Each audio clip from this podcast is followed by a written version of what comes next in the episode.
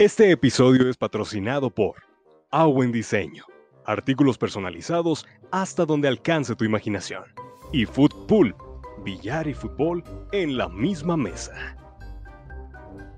Bienvenidos, corajudos. Otro episodio más. Tenemos a un invitado de lujo. Aquí ahorita lo van a conocer, al señor Milo de Secta Poppers. Uh, uh. Y como siempre nos acompaña Blu-ray. Hola. Bye.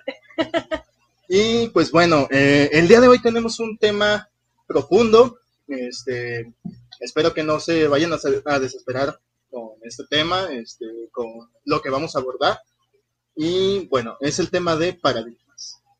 Vamos a hablar acerca de paradigmas en diferentes sentidos, en diferentes ejes. Y pues antes de entrar al tema, ¿cómo están muchachones? Bien. Bien, Excelente. bastante divertido después de No íbamos a hablar de eso. Milo. Cabe señalar que estamos aquí gracias, a pesar más bien de A toda una de- serie de eventos desafortunados como aquella vieja película. Claro que sí. Sí, sí, sí, ha sido bastante intenso este día, ¿no? Pero, ¿tú cómo estás, Blu-ray? Bien. ¿A gusto? No, tengo un poco de dolor, pero... pero- ¿Dolor en la vida? ah, Como siempre, ¿no? sí, como diario. Y tampoco lo expreso como diario. Ajá. Es un poco insensible, siempre es así, que no te den. ¿Fría qué? ¿Cómo? ¿Qué me estaba Espero No, que. Puedo ponerle así mi chela en la cabeza, güey, para que. Y enfrío, mira, en mis manitas, en mis manitas y te Es tan fría que Bueno. sí, Listo. que la Ajá. chela. Sí. Ah, Wow. efectividad, güey. Sí, ¿qué me estabas diciendo el otro día? ¿Que era fría qué? Lluvia, Ah, tan fría cierto. como la lluvia. Y sí, es muy cierto, Sí, es verdad. Bastante. Pero bueno, este, vamos entrando al tema. Este, primeramente, hablemos de qué es un paradigma. ¿A ustedes qué les suena esta palabra? La primera vez que me lo dijiste no la conocía. Estaba pensando en personas que caían del cielo y abrían sus paracaídas, güey. Paradigma. Era como algún movimiento de paracaidistas, güey. No sé, lo siento. Pero ya después de que me dijiste, más o menos tuve la emoción de que era como la interpretación de la realidad a través de los ojos de las personas, ¿no? Dependiendo de, de la filosofía y no sé qué tantas cosas me dijiste. pero sí. Sí, Ah. otro tipo de No, pensamiento. no me aprendí el guion, Sí, básicamente. Lo siento, lo siento, sí. Ok, pues bueno, yo en parte de, de lo que he estudiado de mi carrera, pues sí, conocemos varios paradigmas, entonces tengo un poquito de noción del concepto en sí, porque los vemos desde lo social, ¿no? Como, te digo, en lo que yo estudié. En, en sí un paradigma puede ser una, am, un enfoque, como mencionaban, pero también puede representar alguna, como alguna especie de problema, no problema, algo que se contrapone una cosa contra otra. O sea, eso también Ajá. puede ser una especie de paradigma. Ok. Es una, es una paradoja. Buena pregunta. Sí, más bien creo que íbamos por ese lado, ¿no? Porque un paradigma es como una cosmovisión, una interpretación. Una paradoja, pues sí, tal vez sería un choque de Las se interpretación. Ajá, Ok. sería como una, sí, un doble vínculo o doble interpretación de la comunicación. Ok, lo que pasa es que pues aquí me tienen, me secuestraron a este compadre, entonces no, no entiendo muy bien. Yo estaba ¿Qué cambiando, me trajeron de aquí. camión ya que caso. Ya sé, perdón, perdón. Ya, ya, ya, lo siento.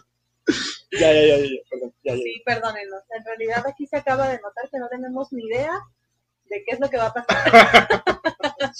Estamos improvisando, es parte Claro. de, obviamente. Sí, tengo una no, Ismael, ¿qué pedo? ¿A qué me trajiste aquí?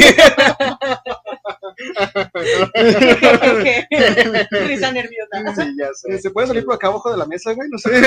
No, Demonios. Bueno, ya, Ni modo, estás escapado, te- una vez que comenzamos no se puede. No hay vuelta para atrás. Bueno, pues salud por eso. Entonces. Salud. Y este, pues vamos adentrándonos con algunos de estos ejes temáticos. Eh, dentro de los paradigmas, este, como ya lo comentábamos, es una forma de interpretar la realidad. Entonces, algo muy fuerte y que ha sido muy representativo en la vida de todos los humanos a través de la historia ha sido la religión. Entonces, la religión, este paradigma que pues ha causado tanto cosas buenas, tanto cosas malas, tanto que puede ser cerrado o abierto, depende de la religión. ¿Ustedes cuáles religiones conocen? ¿Cuáles les parecen buenas? ¿Cuáles malas? pues es que bueno y malo también es relativo. Sí. O sea, bueno para quién, malo para quién, ¿no? Si yo puedo decir, este, la religión, qué sé yo, budista es buena, pero alguien que es muy ortodoxo, como, no sé, como tal vez los judíos ortodoxos te van a decir, no, es malísima. Entonces, eso es relativo. Podemos hablar de las que conocemos o las más comunes, por lo menos aquí en México, sí, que pues es el catolicismo, ¿no? Principalmente. Y este, yo creo que después sería el cristianismo, que no hay como tanta diferencia entre una y otra. Eh, pero creo que aquí la cuestión es que todas se basan en este Dios, en un único ser todopoderoso, que pues es el que mueve y crea y pues, él decide, ¿no? ¿Qué pasa con todos nosotros? Y él es el que marcó nuestro destino. Entonces, creo que las que conocemos ahorita, o como gran parte de lo que ha formado el cómo vemos la vida, pues es esto, ¿no? El hecho de que estamos a cargo de un ser supremo. De hecho, sí, es muy curioso que todas las, bueno, muchísimas culturas Ujú. eh, se enfocan en ello, ¿no? En una idea de un ser o varios seres superiores que están manejando nuestra vida o que nos dejaron aquí de pronto y nos dijeron vas a hacer esto y esto y esto. ¿Por qué? Porque se me antojó. Serás un gran varón, Simón. Es que- A donde yo tengo entendido, pues las religiones empezaron a partir de que el humano quiso empezar a comprender la realidad, ¿no? Entonces, ahí hablamos, empezamos a hablar del paradigma de, de la religión, que en realidad, pues, ¿de dónde viene el juego? Pues, ¿quién sabe? Ah, pone un dios al juego. Y ahora, pues, todo eso empezó a evolucionar hasta el punto en el que mataron a un cabrón y lo crucificaron. Entonces, pues, el pedo fue que eh, eh, llegó después aquí a México y aquí ya lo convertimos en una situación bastante folclórica que se combinó con- también con el paradigma de la, de la situación este, folclórica mexicana, que tenía muchos seres este, religiosos, como la Virgen de Guadalupe, ¿no? Por ejemplo. Tonantzin, exactamente. Entonces, eh, pues es como la, la, la manera de ver, porque igual, como acabo de decir, no es la misma religión católica que hay aquí en México a la que hay en Roma. Y no es que no sea la misma, sino la interpretación es diferente por el tipo de, de personas que hay allá y que hay aquí, ¿no? Sí, la Creo, sociedad ¿no? es bastante distinta, ¿no? Ajá, exactamente. Totalmente. Digo, no sé si allá, este, no sé si a ustedes les toque o les ha tocado ver en alguna familia que agarran al niño Dios y se lo pasan en, ¿qué es, Eso en mi Navidad? casa. en, Navidad, sí, en Navidad, no, sí. que sí, lo vas a arrullar o que dale un sí, besito sí. o que lo vas a vestir, Sí, ¿no? es como de señora. Ajá, y, y puede ser que los europeos miedo. están así como de qué pedo, ¿no? Así de, Yo lo sí, quería vestir de Blue Demon la última vez, pero no me dejaron, güey. Demonios. Sí. Tal vez a ese sí hubiera ido. Ah, divertido, pero bueno, no me dejaron. Eso es lo malo. Y fíjate cómo cada quien adapta, pues ahora sí que la, la visión de todos estos seres, ¿no? De Sí. los ángeles, de los santos, de que son como subdioses, ¿no? Se podría decir. Como una cosa que a mí me conflictó muchísimo es este, lo de la Virgen, o las vírgenes más bien, porque existe la Virgen María, que es la mera mera, ¿no? La chida. Mm. Y está la Virgen de no sé quién, la de Talpa, la de... Y todas tienen como, pues no sé, ropita distinta y están, Si le ponen una Shakira más y ya es otra, eh, otra Ajá, diferente, y ¿no? están representadas de una manera diferente, pero un día recuerdo que algún sacerdote dijo, es que todas son la misma, y yo. Entonces, ¿por qué le llaman de ¿para otra qué? manera? Y sí, o sea, te lo juro que sigo sin entender, ¿por qué le llaman de tantas maneras? Si se supone que es la misma representación, nada más. No, más bien se supone que es, a donde yo tengo entendido, son diferentes representaciones de una misma entidad. ¿ok? Pues es Eso como- tiene más sentido. Es que es como, por ejemplo, ¿qué forma tiene Dios, no? ¿Qué, qué, qué, qué forma le darías a Dios? Pues dependiendo de la religión es la forma que le das, ¿no? Y se supone que en, la- que en el catolicismo son, son tres deidades que se hacen una. Pero Dios Padre, quién sabe cómo chingados es, puede ser una nube, puede ser, este, no sé. La Santa Trinidad, ¿no? Ajá, exactamente. Sí. Sí, y es una cuestión mercadológica, ¿no? Para estar haciendo los cortes. este, Un momento. ¿qué? ¿Qué? Hola, soy yo otra vez. Ay. Tengo otra pregunta para ustedes.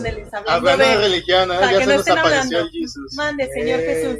La pregunta es, ¿qué prefieren? ¿Que nadie comprenda lo que dicen o que tú no puedas comprender a nadie? What? Que nadie comprenda lo que yo digo. O Mira. no. Te voy a decir que la primera me pasa todo el tiempo, güey. y De hecho, me puedo repetir la pregunta. Entonces no tengo pedo con la primera, creo. no, no es cierto. Está cabrón, ¿no? ¿qué- ¿tú qué dices de Está cabrón. Creo que esta, esta sí fue difícil porque al final de cuentas te im- imposibilita la, la oportunidad o la opción de comunicarte. Si nadie te comprende, pues ok, se van a quedar con la idea de lo que creen que dijiste. Al final tú nunca pudiste transmitir bien tu idea. Pero si tú no comprendes absolutamente nada de lo demás, pues no sé, sería como vivir en autismo o algo así. O a lo mejor estar en otro país, no conoces absolutamente nada, ni conoces el, el lenguaje. El ¿no? idioma. A ver, ¿tú qué prefieres, No, estaría bien perdido. Yo, yo digo que prefiero no entender a los demás. O sea, tú, tú te bastas a ti mismo. No sé. Mira, con que yo me Creo entienda. que al final de cuentas terminaría volviéndome loco porque pues solo podría Sí. platicar conmigo mismo y sería Exacto. como de, güey, no. No me entendió, chingada madre. Te van haciendo rabietas, güey. Y eres tú ¿Qué dijiste? ¿Qué dijiste? ¿Cómo estás? Muy bien.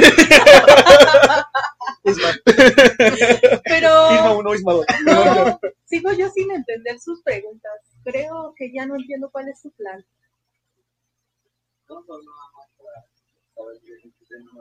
A pasar el tiempo Ah, bueno, en lo que llegue el siguiente diluvio. debe estar usted muy aburrido, señor. Señor. Hola. Perdón. Muy bien. ¿Cómo, cómo que pronto? Nos vemos pronto. No, De repente morimos ahorita en un accidente de auto, ¿verdad? Sí, o sea, ¿cómo que pronto? Eso ya me dejó pensando. Sí, y cambiamos de tema. Ahorita que dijiste lo del auto, tuve un déjà vu, güey, lo siento. Estamos a punto de morir. Pero bueno, retomando el tema, este, o cambiando de tema, no sé qué sea mejor. Sí, bueno, todos tenemos una necesidad de creer en algo, ¿no? Claro, Todos, este, o bueno, casi todos, este, tenemos como la idea de tener una imagen. Incluso hasta los ateos necesitan tener una imagen que negar. ¿no? Este, de ahí podemos partir, o algunos no le dan la forma y están creyendo en otras cosas, como los agnósticos. Eh, y tal como decían, pues incluso en las mismas religiones se dan muchísimas vertientes, ¿no? Sí. Este, la otra vez escuchaba de, bueno, no, no voy a decir su nombre, este, de una amiga eh, que me compartía una experiencia con los católicos anglicanos.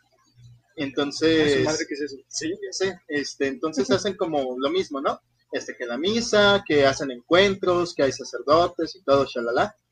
Eh, y me dijo que una vez fue a una especie de encuentro y que les estaban como desbloqueando dones a la gente.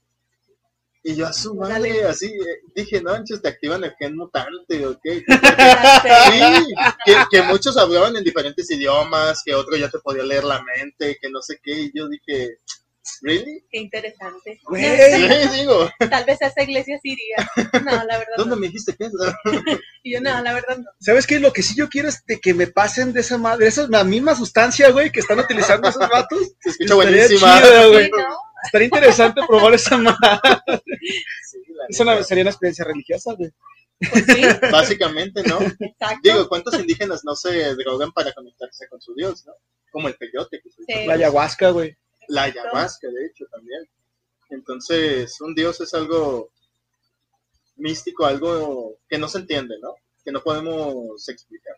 Y que se supone que necesitas estar en este estado para poder hacer esta conexión o para poder entender cuál es, es el mensaje o qué sé yo. ¿no? Entonces, sí.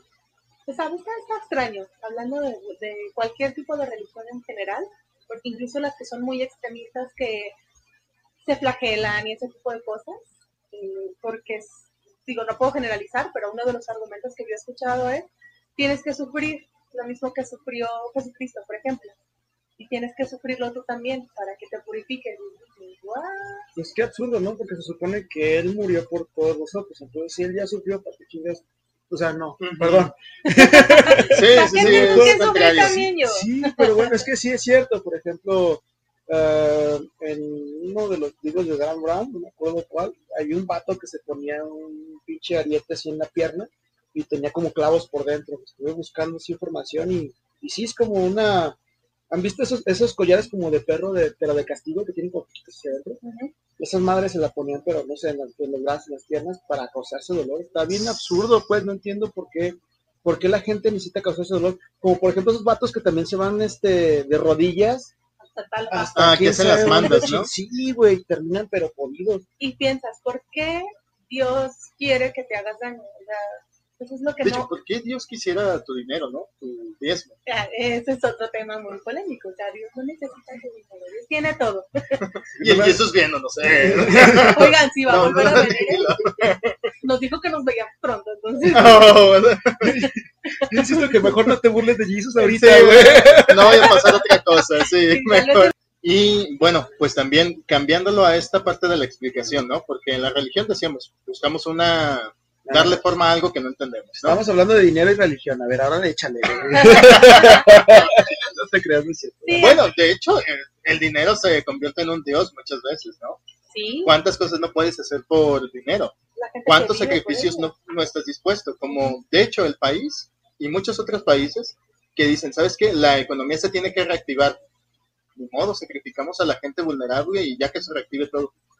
Estamos Están, perdiendo dinero. Ajá. ajá, es, es decir, se rigen por el dinero. El dinero de su Dios y le dan sacrificios humanos.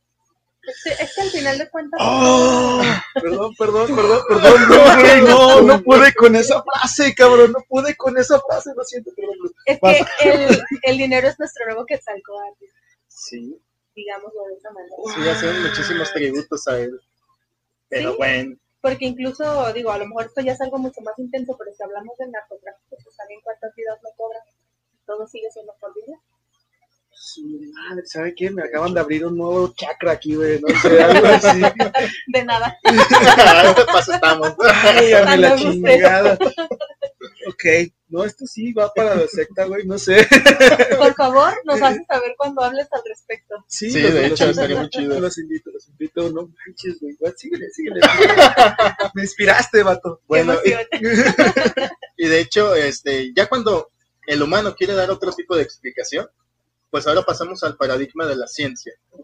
¿no? Este, la ciencia ahora como método de comprobación, de decir, a ver, no puede ser que esté un vato ahí, este, semidesnudo con una toga, que está arriba de unas nubes, cogiéndose a todo mundo y lanzando rayos. O sea, Zeus, pues. Ah, Este, y yo bien preocupada, no vaya a llegar otra vez. Jesús. no, Jesús nada más se cogió ese caso a María Magdalena, ¿no? Bueno, ya no queda otra en el camino. ¿no? Yo no sé, vez. no sé Bueno, qué. pero bueno, A ver, dinos, Jesus, por favor. es. Acláranos esta duda. Es que lo malo es que él viene cuando él quiere, no cuando lo invitamos. Ahora entiendo todo. Sí. Supongo que ahorita está. Pero bueno, en fin, Y no pues nos sí, consta. Entonces, en vez de eso, en vez de decir, ah, es Zeus, pues hablamos de la ciencia, ¿no? Y ya este, un científico nos puede decir, no, pues que la condensación de las nubes y que los choques eléctricos y pum, este, cae un rayo y no era Zeus, ¿no? simplemente con la teoría también de la creación de la humanidad, ¿no? La ciencia nos dice que es meramente evolución, lo que, lo que sucedió. Que venimos del mono. Ajá, y una religión sí te dice, ay, que creó al hombre de barro, que el hombre, no. Es que Pues sí, hay unos que dicen que venimos del barro, no, por nótese que no tengo ni idea de la religión, ni del barro y el hombre. o de hechos de maíz también. O sea, sí, o sea, el punto es que él nos creó. Esa es como la teoría de ellos. Y eh, pues se contraponen mucho ciencia y religión, porque la ciencia pues está basada en algo más, mm, o lo pudiéramos llamar tangible, porque eso es de lo que se trata, de dar una explicación, eh, y todo el tiempo están chocando. No es cierto. Religión dice ciencia no es cierto, ciencia dice no es cierto, nada religión. Entonces, eh, es muy complicado Que tengas esta parte de creo en ambas cosas, ¿no?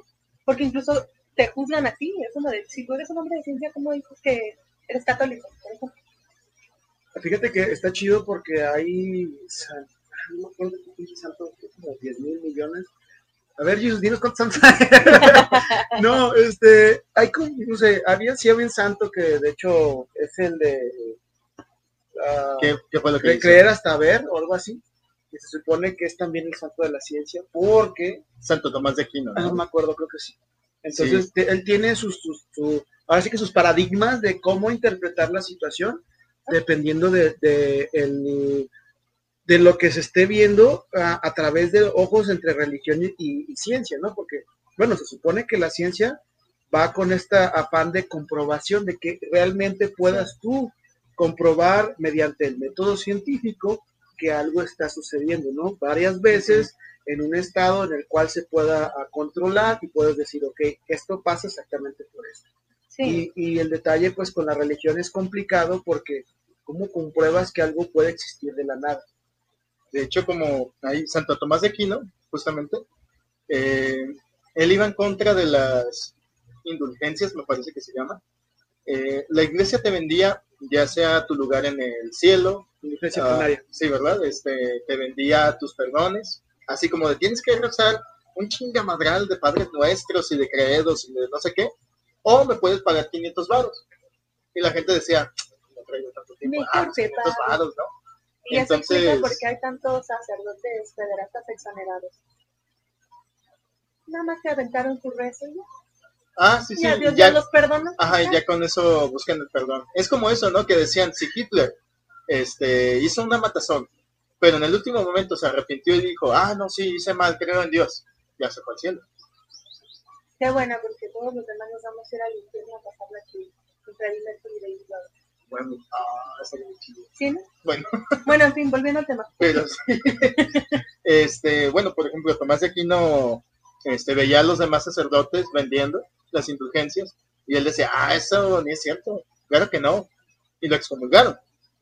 Ya posteriormente vuelve, y ya posteriormente lo canonizaron, shalala, pero como incluso desde, pues también los jesuitas, ellos son muchas veces hombres de ciencia, que tratan de conectar como ahí su religión, tal vez... eh, Quieren meter a huevo la ciencia y la religión, güey, o al revés, la, la religión y la ciencia.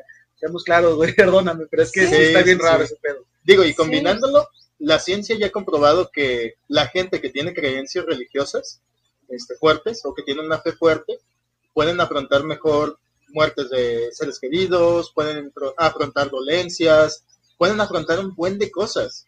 Sí, Y eso ya es comprobado por la ciencia. Ahora sí. Exacto. Ahí sí a lo mejor tú nos puedes explicar o dar un poquito más de contexto. Eh, psicológicamente hablando tiene muchos beneficios. El hecho de que tú creas en algo, pero lo creas de verdad. No de que tu fe sea de quitapón, como suele ser, ¿no? Ajá, que nada más voy a los 15 años, nada más tiene voy a las velcro, bodas. tu fe tiene velcro, entonces es como de, hay boda, vas, te la pongo. O sea, no, cua- cuando crees de verdad, incluso eres una persona más tranquila, porque estás confiando que Dios te cuida todo el tiempo. O sea, no, no, no vives con como la ansiedad, con el miedo de que, no sé, me van a robar el coche, se van a meter a mi casa, me van a saltar, porque tú vives y crees eh, fielmente que Dios te está cuidando todo el tiempo. Y es muy poco probable que te pasen esas cosas, porque tú, tú, tú- te transmites así, tú vives así, ¿no? Y sí es cierto, o sea, la gente que yo conozco que es muy creyente, es bien tranquila, porque la- los que yo conozco, no puedo generalizar, son bien tranquilos, que, ah, no pasa nada, porque viven así, es que Dios está cuidando todo el tiempo. O el clásico de, ya Dios dirá. Ajá, y entonces no te preocupas. no hay pedo. Pues es que ya todo tu problema que traías pensando, razonando, en vez de que sea tuyo, se lo pasas a, lo transfieres directamente a algo que ni siquiera puedes entender. Entonces, pues como no puedes entenderlo, pues para que te desgastes. No lo intentas. Ajá, sí, ya, y entonces, pues sí tiene sentido. Sí, Sí, ¿cómo es esta frase? Si no me puedo ocupar, ¿para qué me voy a preocupar? ajá, Órale, cierto. Entonces, sí. pues sí, es muy cierto, Y es pero esa tendencia de todos, lo- lo- de todos nosotros, pues, de mejor dejarle la responsabilidad o la culpa incluso a otra persona, ¿no? Porque también es a la inversa, pasan cosas y Dios me está haciendo esto, Dios me castigó, Dios esto, Dios me deja solo, o sea, también pasa a la inversa, pues, en vez de asumir que Sí, parte de lo culpa, que ¿no? hiciste, Claro, sí es Sí. cierto, sí es cierto. Y es que, insisto, la ciencia está bien chido porque a final de cuentas no es tanto que busques culpas, sino buscas raíces, buscas, buscas el porqué de cada situación de una manera que tú sepas que realmente funcionó, pasó, ¿no? Y, eh, eh, por ejemplo, una de las cosas que yo veo, que por ahí podemos a lo mejor de política, es que, eh, por ejemplo, en el caso de México, ¿no? Si lo asentamos en el mexicano, ¿qué es lo que pasa con el mexicano de que no podemos avanzar? Vamos, tenemos el istmo de Tehuantepec, que es una zona que, que hasta los franceses querían esa zona por, para poder pasar ahí con comercio. Y no, o sea, y tenem- tenemos un chingo de culturas, este, un buen de, de, de, de- ¿cómo se llama? De regiones de explotación, este, de materia prima. Tenemos muchísimo como para ser primera, primer, este, o sea, primer mundo, potencia mundial. Tenemos un chingo de territorio aparte. Sí. ¿Y qué pasa? ¿Qué pasa con el mexicano? Y perdonen que lo sienta así, porque también soy mexicano. Llega, se hinca y pide a Dios que suceda algo cuando uno no sabe si va a suceder. Y en vez de uno pararse, tomarse, tomar el tarro y servirse la chela, no, estás esperando a que el Isma te sirva la chela, por ejemplo. Ujú, De hecho. Y no es así. Así no- no, te creas. Y esa fue una indirecta también. Estoy entendiendo bien. Sí, en serio. Un momento.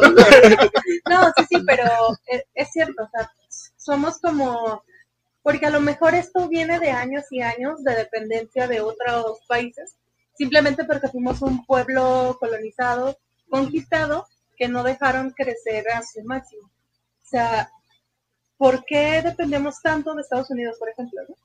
Digo, Estados Unidos no fue la primera persona que nos conquistó, pero ellos sí hicieron, a, a raíz de que se independizan y todo lo demás, empiezan a crecer como potencia. Entonces, ¿qué hacen?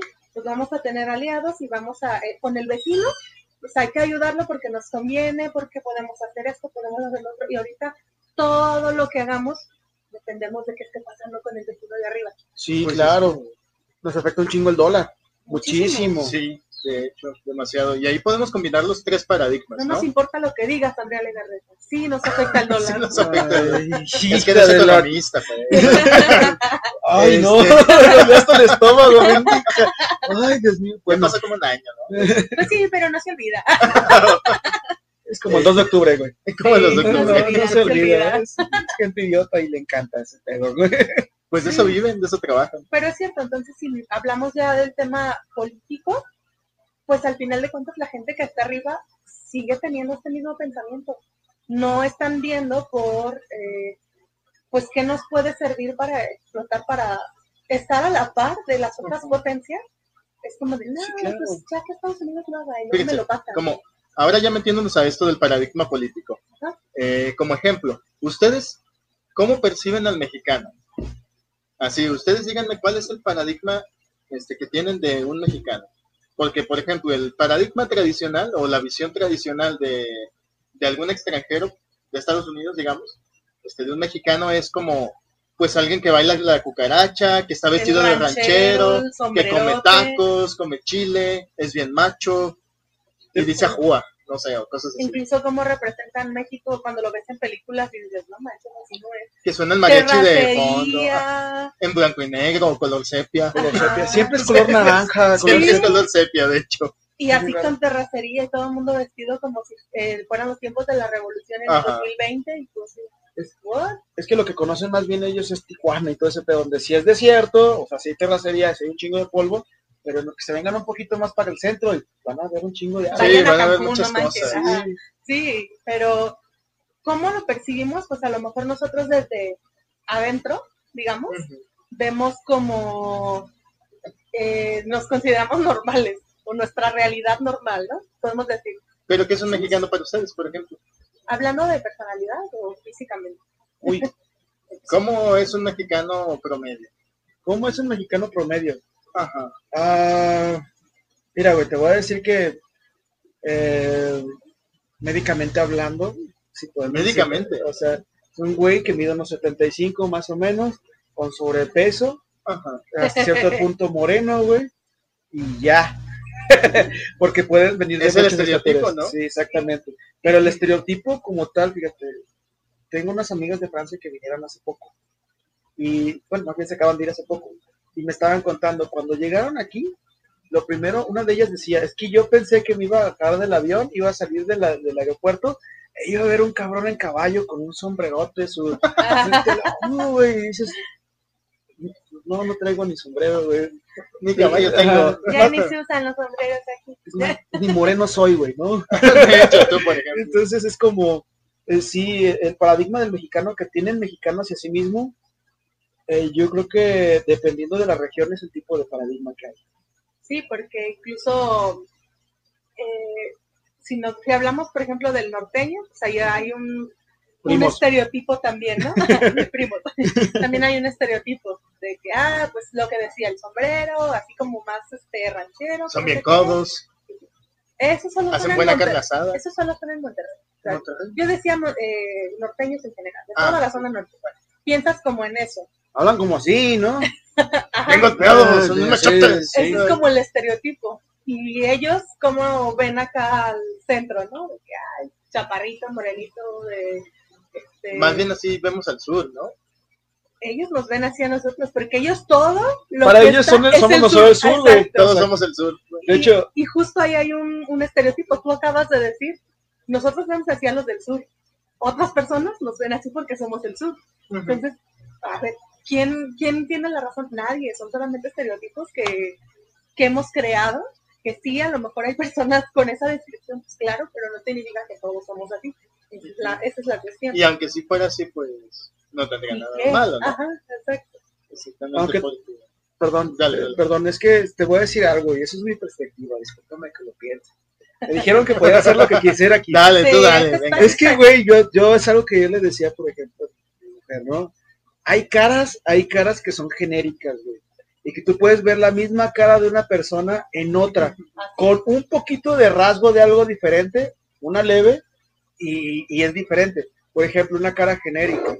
Este, es una cara redonda, ojos grandes, este, eh, chapetes, nariz redondeada y labios grandes, a lo mejor. Pudiera ser. Sí, estoy bien preocupado. Pásame un espejo. Soy yo. No, o sea, Bueno, excepto por los ojos. pero es que sí, o sea, me refiero, por ejemplo, en una mujer, ¿no? En un hombre también caras genéricas podría ser a lo mejor. En el caso de, de una persona, este, un hombre sería a lo mejor una cara ovalada, este, moreno, igual ojos pequeños. Lentes, Entonces, Cabello corto. y, y es por eso ropa como kaki. Ándale. Unos 35. Ok, sí, sí. No te creas. No, pero o sea, lo que me refiero es que, por ejemplo, por eso nos ven, yo creo, es lo, lo mismo que decimos nosotros de los chinos, los chinos lo dicen de nosotros, que todos nos parecemos. Y es por ese tipo de Sí, decisión, sí, sí. ¿no? No sé. No me acuerdo qué punto iba. En algún momento Bueno, me sí, de la definición del mexicano.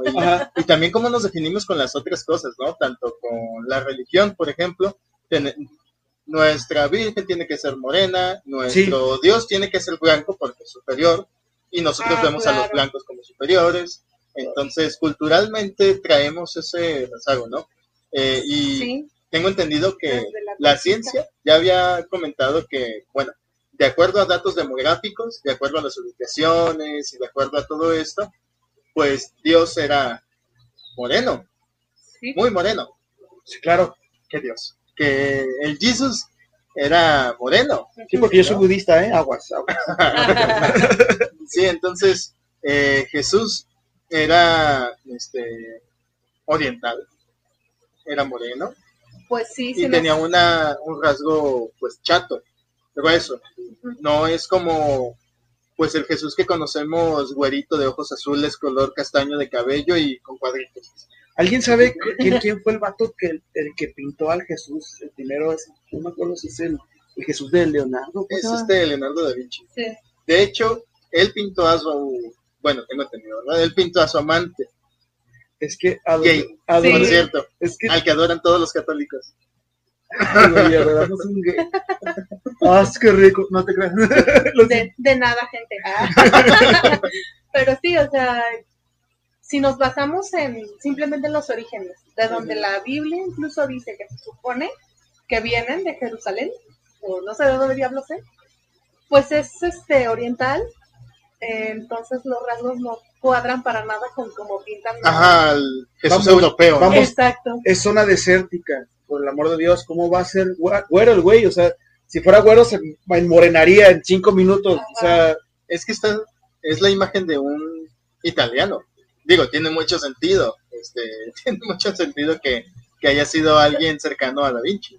Sí, tiene sentido. Y, y sí, porque justamente las pinturas eh, de, en ese tiempo, justamente pues era lo como lo que se pintaba, ¿no? Solamente se pintaba religión, algo que tuviera que ver con la religión. Eh, pues para triunfar en, en el arte ten- tenías que adaptar. Entonces todas esas representaciones que comienzan de la religión son interpretaciones del artista en realidad. O sea, nada nos consta que así se veía. Y fíjate ahí cómo se combinaba la religión y la política. Algo que fuera... Bueno, en ese entonces lo políticamente incorrecto era como hablar mal de la religión, ¿no? O no hacer algo alabando a la religión. Pues simplemente el poder que tenía. La, la religión así tenía un, un rol muy importante, eh, hablando por ejemplo del clero, ¿no? Dios elige a quienes van a gobernar Mm, políticamente hecho, hablando. Entonces sí, o sea, estaban súper conectados, pero no, no siguen conectados. Los reyes todavía son elegidos por Dios hasta cierto punto. Y también los emperadores, a donde tengo entendido. Pero Dios nada más elige a la gente de clase alta que esté dentro de esa misma familia, eh, qué curioso, ¿no? Así como con los de la luz del mundo. De hecho, ay, esa, esa cuestión, ¿verdad? Que Ay. hablando de política, Ojalá que nunca sueñen conmigo, güey, porque Ni siquiera profesas Este, esta religión, pero te soñó. ¿cómo se llama Sí, este? ya sé, hijo? no manches. Este Joaquín se llama. Nazón es el que está ¿no? ¿verdad? Sí, Este, el hijo de, de no me acuerdo, pero bueno, son dos vatos muy parecidos, entonces dejó a su hijo al- Sí, en el poder y el, lo eligió. bueno, su no lo Dios, dejó. su Él Dios no lo eligió. dejó, Dios lo Ah, de hecho escuché que, que según eso se habían apagado las luces y se prendieron cuando él iba entrando y dijeron, es el elegido. Y dije, no mames, tuvieron un corto de luz ahí. Lo que sea que pudo haber pasado. sí. Ay, güey, apagaron todos y de repente el reflector nada más a el vato, ¿no? Ahí. Vamos, que el toro. Sí. Ya sé, de la nada sale el coro ahí. No, Dorime. Y la ratilla, ¿no? La del filtro de Instagram. ¿No la? Ay, no. Ay, Dios. Ay, no te entendí. Ese chiste hubiera tenido tanto sentido para la gente que es más joven. No es cierto. ¿Sí? Ya estás medio pelón y ya voy para los 30, lo Ya, ya, ya, la neta no te entendí. Pero Sí, fíjense pero cómo, cómo se mete todo, ¿no? Es la política, cómo hemos dejado muchas veces de lado la ciencia, que también la ciencia se combina con la cuestión política y este, y religiosa, como cuando quemaban a los herejes o a los científicos, cuando Copérnico tuvo que, tuvo que echarse para atrás y decir, ah, no, no es cierto, este, el sol no es el centro de, de todo esto, ¿no? no giramos alrededor del El sol. oscurantismo, ¿no? Ajá, que se tuvo que echar para atrás para que no lo quemaran. Sí. Entonces, es, es muy curioso, ¿no? Cómo la vida seguía con base a la idea de solo cierto grupo de personas y lo extienden a los demás y es como de o te sometes a mi idea, a lo que yo Ah, creo no que es real. Pues fue lo que pasó aquí en la conquista. Cuando llegan los españoles, eh, no, todo lo que tú haces está mal. Eh, tienes que hacer esto. Y empiezan a imponer. Hubo muchas vidas que, que, se, que se perdieron a costa de, y es parte de lo que nos vuelve, o la identidad que tenemos, que seguimos teniendo ahorita. Porque podemos hablar de un pueblo al que se le robó la identidad, lo obligaron a, a comportarse de cierta manera, lo obligaron a creer en, en específicamente esto, y que tal vez pudiéramos estar hablando de que todavía se resiente. ¿Por qué? Por lo malinchistas que somos. Sí, como eso. Vemos, a, perdón, Sí, vemos a la gente que tiene todavía las raíces, bueno, ahí no me puedo incluir porque, ¿no? pero vemos a esta gente y hay indios, que no sé qué, y empieza este racismo mexicano, eh, y si te quieres comportar como europeo y es como de, ah, jaja, indio, y cálmate, ojo, ojo azul, o sea, vete en un espejo, tienes exactamente las mismas raíces, como, Traes grabado el nopal aquí, ¿no? En la frente y estás diciendo pendejadas. ajá, entonces, ¿por qué queremos ser aceptados? Y es como de, a ver, eh, seguimos teniendo ese mismo conflicto, como en vez de que de que alabáramos a ellos, porque ellos son los sangre pura, ¿sabes? O sea, ellos son los que... Cierto, sí es cierto, también pasa también en Estados Unidos, ¿no? Todo el tiempo están chingui chingue. Es que tú no eres estadounidense, tú eres mexicano, tú eres este. Y Y de ellos hecho, son los, los originarios, Ajá, ¿verdad? y, y, to- y todo realmente de ellos, de, de donde están ellos hacia abajo, todo es México, según esos pendejos. Perdónenme, no todos, sé que no son todos, pero eh, los que les encanta esa los que les Sí. encanta esa mamada, perdón, pero es así. sí, Entonces, Eh, y esos güeyes lo que dicen, ¿no? O sea, tú no eres mexicano, tú eres mexicano, tú que vienes, tú vienes a robarnos de, de la comida, la idea, la chingada, ahí está el vato que tienen de, de presidente. Entonces, eh, la situación es que ellos ni siquiera son de nada, era, perdonen que lo diga, pero eran la escoria desde Europa, los mandaron para acá porque no podían expresar su religión de una manera monótona y cuadrada, porque mandaron a los vatos, a estos, a los que eran, este, los mormones así cuadrados, cuadrados, cuadrados, que querían ser sectarios, querían ser, y de hecho, vinieron hacia acá los otros, los otros que eran más relejados, los, los que, los Quakers, no sé si los ubiquen, Sí. y, y este y bueno e- estos eran todavía más relajados con la religión pero igual siguen siguen siendo un poquito más cuadrados y el punto es que también los agarraban y, y se los chingaban entonces cómo tú puedes decir que eres de raza pura superior y la chingada cuando terminaron hasta haciendo también una matanza enorme de todo lo que son los indios que estaban Sí, allá los Sí. indoamericanos, los es como vamos o sea Exactamente igual que nosotros. Les robaron su identidad, les robaron la cultura y la tierra de paso, pero lo- en realidad tanto ellos como nosotros somos los mestizos. Es que la historia la cuenta quien la gana. Claro. sí. Es como, como a- hace un momento que estabas comentando lo de la llegada de los españoles Ajá. y esto. eh, recuerdo este pasaje de que llegaban y Kraus lo comentaba. eh, llegan los españoles, llegan a Cortés y es así como de, ah, saludos, ¿qué tal? Y aquí estaba alguno de los indígenas y dijo, su madre, así de, güey, huelen feísimo estos vatos, porque no se bañaban tanto, por el frío, shalala. Ajá. Y los indígenas tenían esta costumbre de estarse bañando dos veces al día para purificar tanto el cuerpo y el alma. Entonces llegan y es así como, ay, güey, qué, qué, qué de este vato. Y le ponían flores.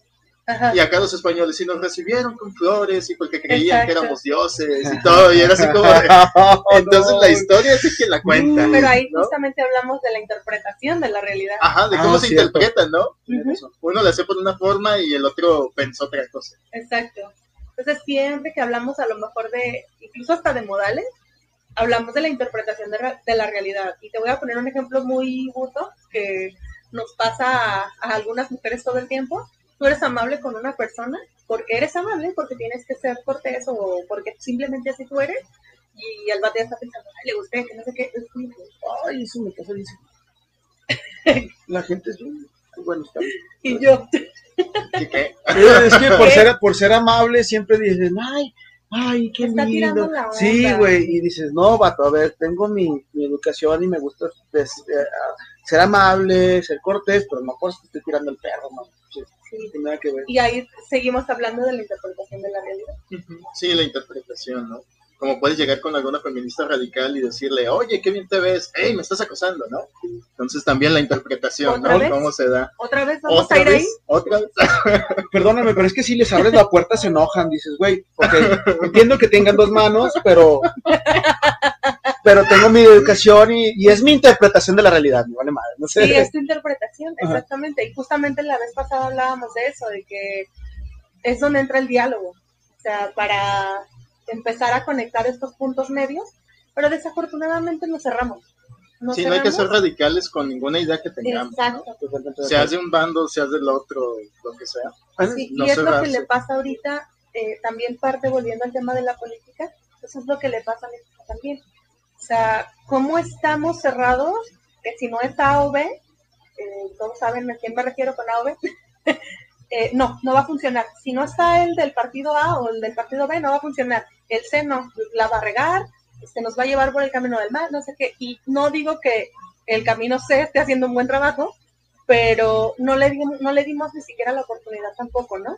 Entonces, ¿por qué esta gente ha llegado hasta donde está? Porque nosotros mismos lo hemos permitido. Claro. O sea, ellos son gente que también creció en esta sociedad y que también tiene esas mismas ideas, nada más que tiene la suerte de que Dios o no sé quién lo haya elegido. y A ver, Jesús, explícanos, por favor. cuando hablamos de la gente que en la política se encuentra en el poder, es un poquito parecido a lo que pasa o lo que les mencionaba hace rato con quién elige o que Dios elegía al clero, por ejemplo, ¿no? Aquí también, ¿quién elige quién está o quién se va a poner en su carrera para la, para la presidencia, para gobernatura, lo que sea, pues también sigue siendo la gente del mismo círculo. Entonces, al final de, cu- de cuentas también los ponen ahí. O sea, también hay alguien que los elige, Sí, los poder, acomoda. ¿no? Ajá, no es como que si yo estudié ciencias políticas y me esfuerzo y digo, sí, voy a hacer lo mejor, no te van a dejar llegar sí, sí. igual. O sea, igual no te van a dejar llegar porque tú no perteneces a ese círculo. Es como, como moto, ¿no?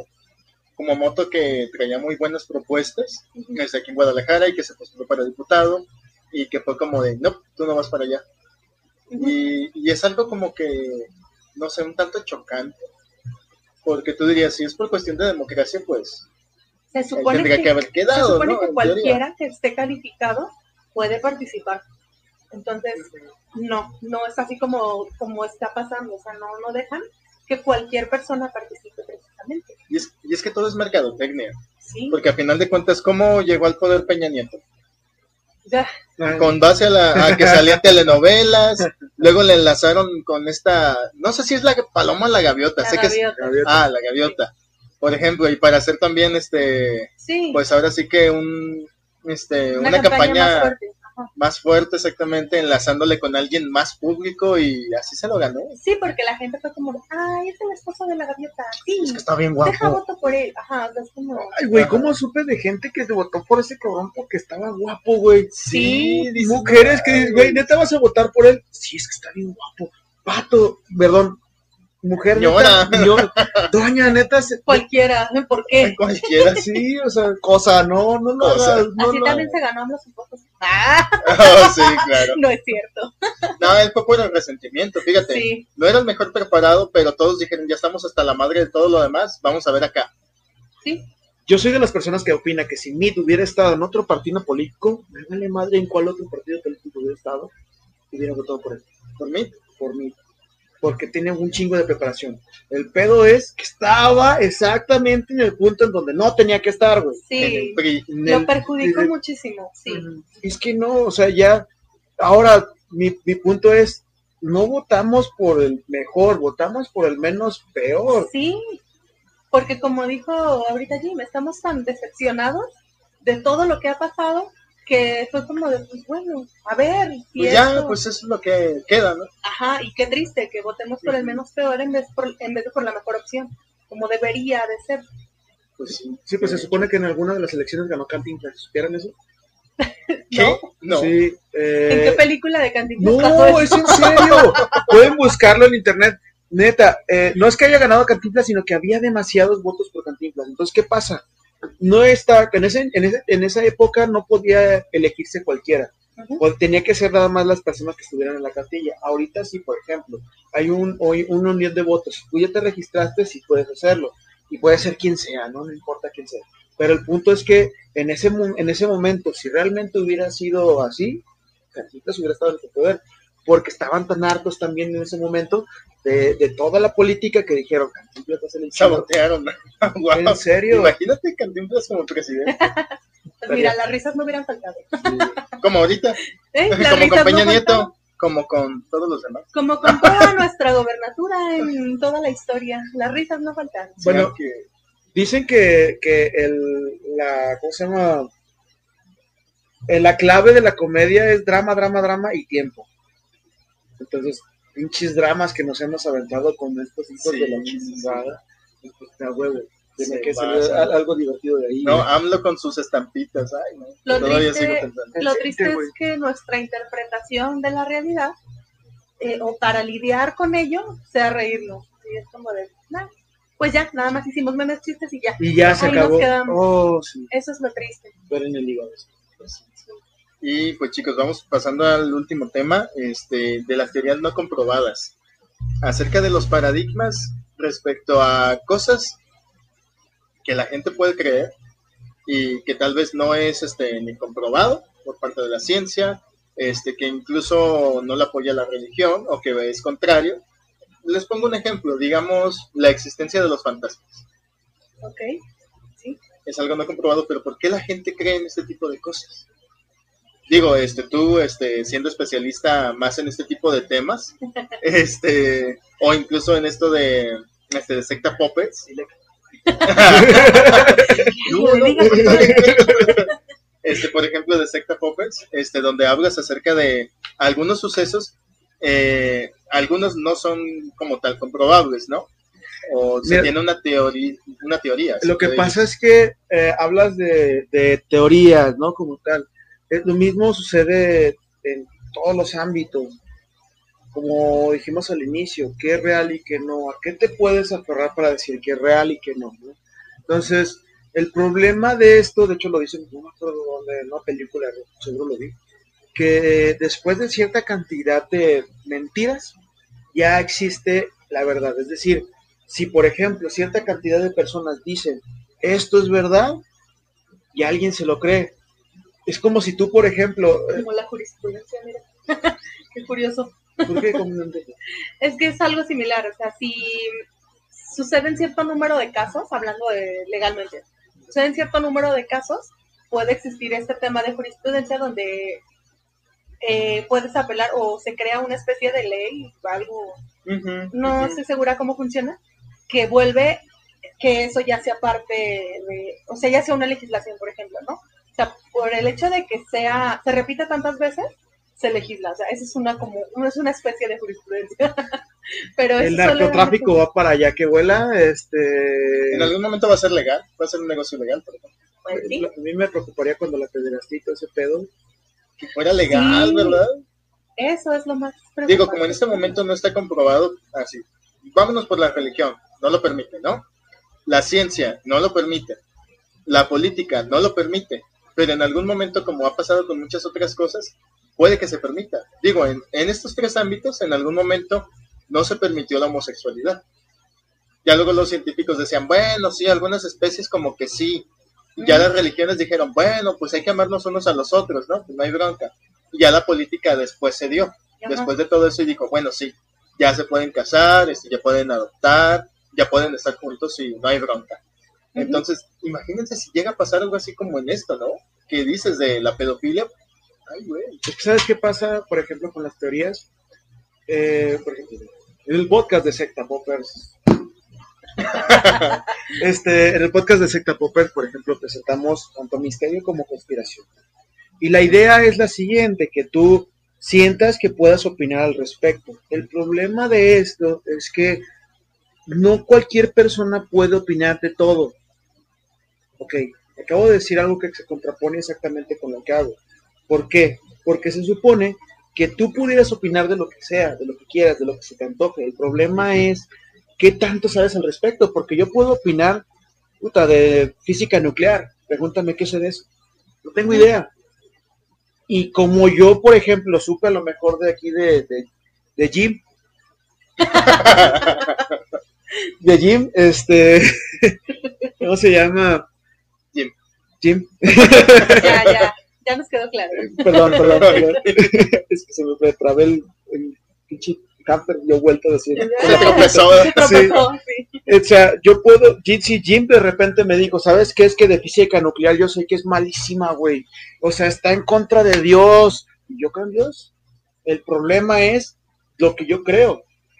Uno de los graves problemas que tenemos actualmente es la creencia, que es lo que digo, ok, la ciencia, volviendo a lo mejor en las, las partes anteriores, la ciencia no se basa en creencia, se basa en poder experimentar, perdón, en poder experimentar y poder saber exactamente tácitamente qué está pasando debido a que se puede repetir la misma situación.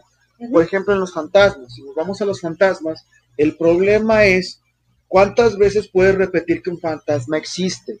Sin embargo, la jurisprudencia, ¿no? Que dices, ¿cuántas veces te has dicho, es que yo vi el fantasma de mi abuelito allí cuando se murió? Yo lo vi, ahí estaba sentado en la, en la, en la cama. No, o sea, ¿cuántas veces hemos experimentado de, de buena mano de una persona que nosotros confiamos que esa historia sea realmente cierta? Entonces, basa en la creencia una realidad. Y el problema de creer que una realidad está basada en la creencia es darle el sentido de esta misma creencia. Y las teorías son así. Por ejemplo, la creencia, la teoría, por ejemplo, um, del, ay, voy a, del, de esta pandemia, ¿no? No voy a decir nombres porque luego nos chingan en YouTube. Censura. Ajá, este, de esta pandemia, ¿no? ¿Qué pasa? La- Hay gente que cree tontamente, y perdónenme que lo piense, y de hecho lo he dicho en el podcast, que cree tontamente todavía que las antenas transmiten el virus y nos Ah, enferman, ¿no? Sí. Sí, y es y, y dices, neta, no tienes ni la menor idea de lo que estás hablando. Personas que, por ejemplo, piensan que en la pistolita te, te- te- En la que te toma Ajá. la temperatura. te crea, Ajá. te crea neuronas, te mata las neuronas. Y el problema es cómo te lo dice, ¿no? Porque, por ejemplo, han escuchado, probablemente sí les haya llegado de, de la tía, del tío, del abuelo, de que sé, ese, ese video donde salen así varias imágenes y el vato que está hablando se escucha como, perdonen que lo diga, pero como cincuentón y dice, sí, a huevo, sí, sí, te mata neuronas y el vato está tan seguro de lo que te dice y te lo dice tan seguro que, que te hace dudar, güey. Sí. La neta, sí, au- aunque sabes perfectamente que no es cierto, te hace dudar. Dices, ah, cabrón, ¿será cierto que me mata neuronas? Mm, Ah, no, no puede. y dices, güey, Mira, si, lo que, si llegaste a creer que eso era verdad, tal vez ya se había muerto hace mucho. ¿no? sí, definitivamente. Entonces sí, o sea, son cosas como que decimos. Entonces son este tipo de cosas que dices, ¿cómo llegan a ser tan populares que, que la gente realmente se las cree? Y cuando hablamos de información verídica, que sí comparten páginas serias, este, científicas, porque ahí sí eso no lo estás compartiendo, no estás diciendo, ah, caso". mira, vamos haciendo estas son las medidas. Ah, no, pero ahí andas compartiendo a Pati Navidad, que no te pongas el cubrebocas, Mm, eh, Y es como que, ¿dónde está también nuestro criterio? Porque es más fácil que adoptemos algo que ah, tal vez en el fondo sabemos que está ahí, pero no sé, o sea, es lo que yo no comprendo. ¿Cómo es más fácil que se popularicen estas cosas y que tanta gente lo crea? O sea, eso es lo que no, no me entra en la cabeza. Sí, es muy curiosa la humanidad, ¿no? Como esto de los líquidos de las rodillas, Ajá, o de nos están matando en los hospitales y que sabe que los médicos están pagados por el gobierno para que nos maten y digan que es COVID. Y así de, Mira, pasa algo. Y eso es algo, me met- estoy bien metido en las con- en, no sé, grupos de conspiración y te lo juro que tienen, perdón que lo diga, algo muy complicado psicológicamente hablando. ¿Por qué? Porque se están muy resentidos hacia, hacia todo, güey. Y de hecho creo que es algo como muy, muy de ahorita, ¿no? De estar resentido es, es el, es el tópico que tienes, debes de tener como persona para ser eficiente. ¿no? ¿Qué pasa? Eh, por ejemplo, ellos por qué creen en este tipo de situaciones? Creen porque ¿en qué tienes que creer? Si, si todo tu paradigma que te han dado hasta el momento es directamente de alguien que se supone que dio una ciencia, que se supone que está bien, pero que tú no estás comprobando que sea cierto. Sin embargo, ellos se aferran a, una a un sistema de creencias en las cuales dicen, es que esto le pasó a fulanito y yo creo que sí es cierto.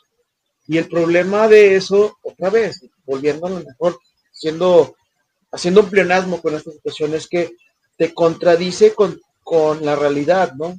Que es, como tú estabas diciendo, ¿cómo le voy a creer a la ciencia, a una página de ciencia, si todos ellos están controlados por algo más, más, más cabrón? Por ejemplo, en Estados Unidos traen un rollo de pensar que existe algo que se llama el deep government, que es el gobierno profundo que maneja las y los hilos. Aquí en México, por ejemplo, se manejaba el, el porfiriato, eh, que era, sabía perfectamente, o que está el secreto a voces de que Porfirio daba el consentimiento de que el siguiente, pues, del siguiente, este, ¿cómo se llama? Presidente, ¿no? Y el problema de eso, pues es que seguía en el poder el vato y se volvía a reelegir después y cosas por el estilo. Entonces, lo mismo creen ellos que está pasando dentro de su, dentro de su sistema y el problema de eso es que ahora ya hay una red de personas que están detrás de todo, que por ejemplo en Los Simpsons se han visto esa, esa mesa redonda donde se, donde se sienta el varón con su monóculo y, y esas madres, cree la gente de que sí existe, de que sí hay. Y por ejemplo, existe algo que se llama este, el grupo Bilderberg, ¿lo conocen? no, ese no lo ubico. Bueno, vamos a tener un ¿De qué programa es, de eso ah, más adelante. Ah, para. A ver, un adelanto, un adelanto. Bueno, un güey. pequeño spoiler. Es, es un grupo de personas que se inició hace muchos años pensando en que este, de que había, eh, de que necesitaban este, formar lazos entre personas de poder. Y eh, la idea es que había secretismo profundo de lo que pasaba adentro y con esto se empezó a generar eh, una fidelidad entre esas personas que hacía que pudieran hablar de lo que sea. Entonces, la gente empezó a atacarles por ahí. ¿Cómo es que pueden hablar de lo que sea abiertamente y no nos dicen a nosotros? Porque no está, no está invitado en la prensa, no está invitado el periodismo, no está invitado nada. Entonces, a partir de ahí se aferra la gente a decir, no, es que están, están maniatando todo el mundo, están queriendo gobernar todo el mundo. Y no es cierto. Hasta cierto punto sí, pues, porque existen estos monopolios de, de, de corporación. del gobierno, ¿no? Es parte del control corporativo. Pero de ahí a que este Bill Gates quiera ponerle un chip a una vacuna, por el amor del Señor. o sea, y aparte, si te lo pones a pensar dos veces, la clase baja, que es a quien le pondrían la vacuna, es quien les da el dinero. Entonces, ¿de qué les sirve a ellos controlarlos si ya están controlados, güey? Exacto. Y es como este sistema de creencias en el cual, volviendo otra vez, ya dándoles todo el contexto, volviendo otra vez al inicio, es lo que hace que la gente empiece a creer que, realmente todo esto está pasando. ¿Por qué? Porque no quieren creer en la realidad, porque la realidad nadie se las ha dicho al 100% y cuando se las dicen ya no las creen.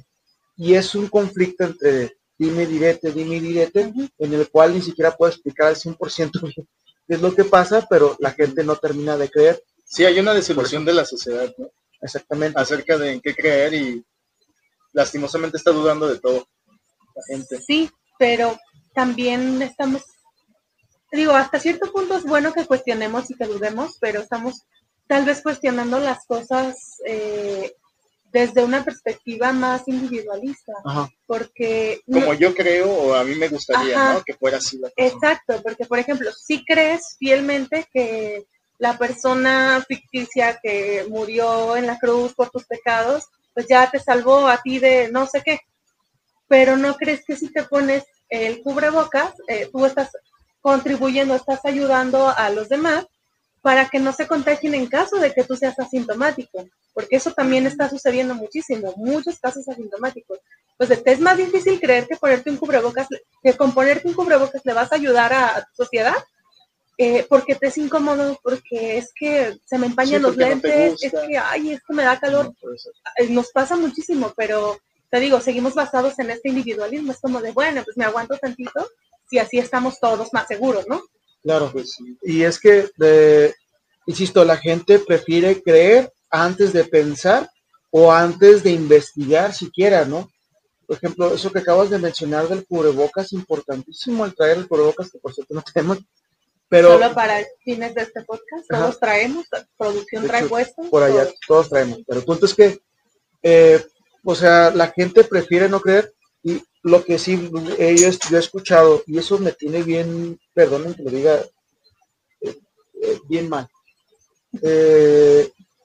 prefieren decir, si ya me voy a morir, Dios me quiere muerto, a, ponerse el mendigo cubrebocas y tratar de ayudar a los demás. Pues eso es del Dios ya dirá, ¿no? Exacto, es lo mismo. Pero pues es egoísta, porque a lo mejor la gente que no se lo quiere poner, pues no es precisamente la gente vulnerable. Digo, no, no todos, pero es la gente que yo observo que, que anda como muy feliz por la calle. Y la gente que realmente sabe que es vulnerable a contagiarse es la que está como más resguardada, más con cuidado porque pues tú te tienes que cuidar o proteger de lo que los demás no están haciendo. Sí, está más controlada. Exacto. Y pues bueno chicos, pues vamos cerrando, vamos dando las conclusiones acerca de todo lo que estuvimos hablando y acerca de pues el tema como tal de paradigma. Eh, pues a ver, el invitado primero. Conclusiones. Ah, los sistemas de creencias pienso yo que son muy personales.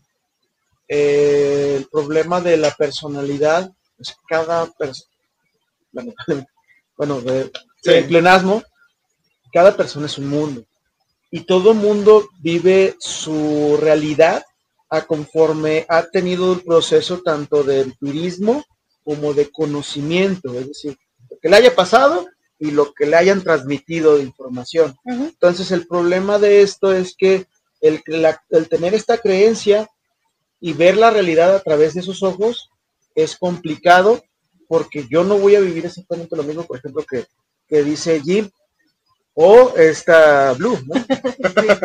Entonces, ah, yo considero que puedo decir, pues sí, como digo en mi podcast, cada quien tiene su realidad, cada quien tiene su propio criterio, pero el problema es que cuando nosotros estamos afectando al, dema- al prójimo, ya no importa lo que creas.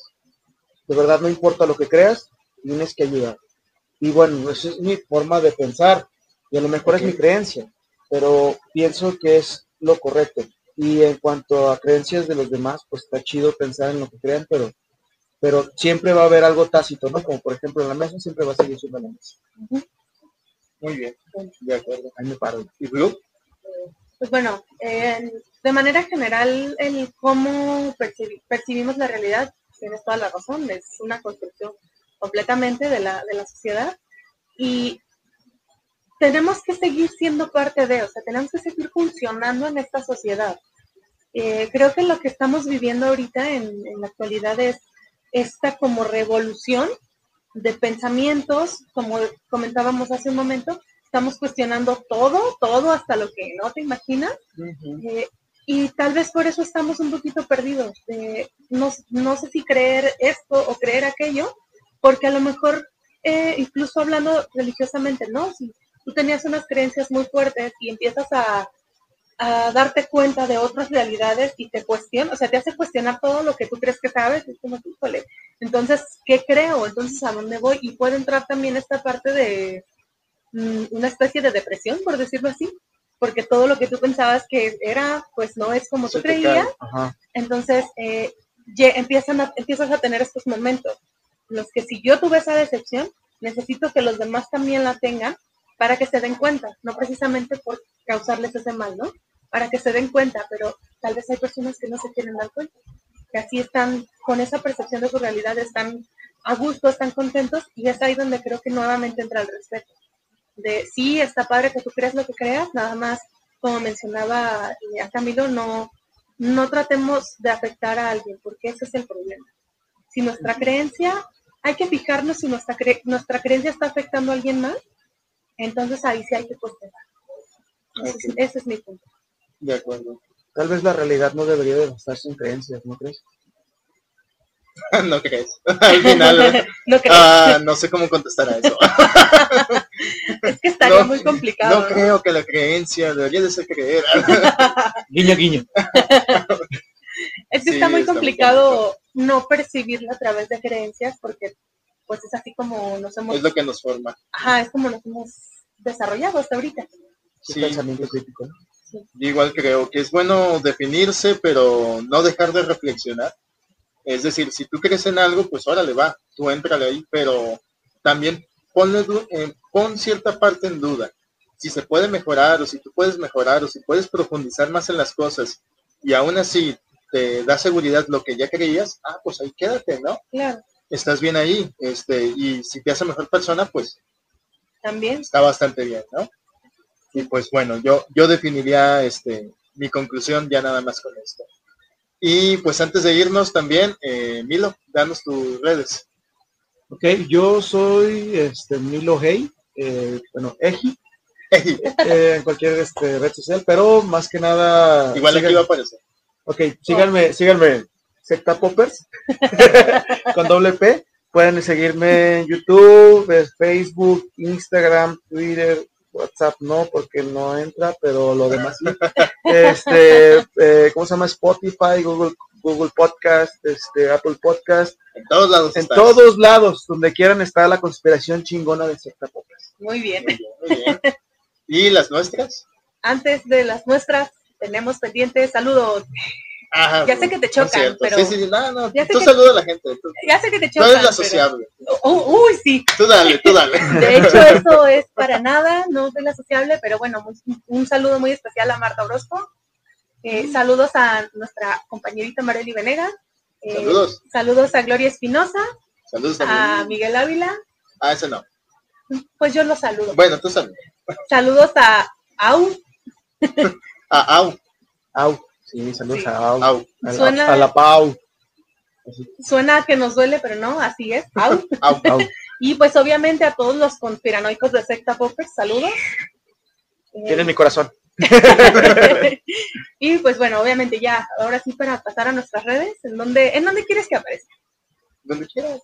Puede ser aquí abajito. Ok, al cabo, Sí. producción te consiente. Donde Sí, edición. eh, que, que se haga cargo de edición. ¿no? Ok. Eh, Que lo nuestras hagan. redes, Edición. Que lo hagan ellos. Perdón, perdón, ya. no preocupes. Nuestras redes en todos lados, arroba de puro coraje, Facebook, Instagram, Twitter. eh, ya saben, el podcast lo encuentran en em, YouTube. ¿Qué? Todo lo que el compañero dijo. Ahí Todo lo que él mismo. dijo. ahí mismo. Ahí YouTube, mismo. WhatsApp, bla, bla, bla. Allí mismo nos encuentran. a mí me pueden seguir como arroba blue-rain con doble i, ya estoy bien Bueno, igual lo pueden hacer aquí. Y a mi amigo lo pueden seguir como el Warrior Gym, separado por puntos. Y pues ya. Pues eso es todo.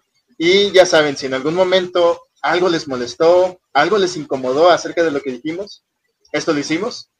De puro coraje. Ale, ve. Nos Hasta la vemos. próxima. Bye.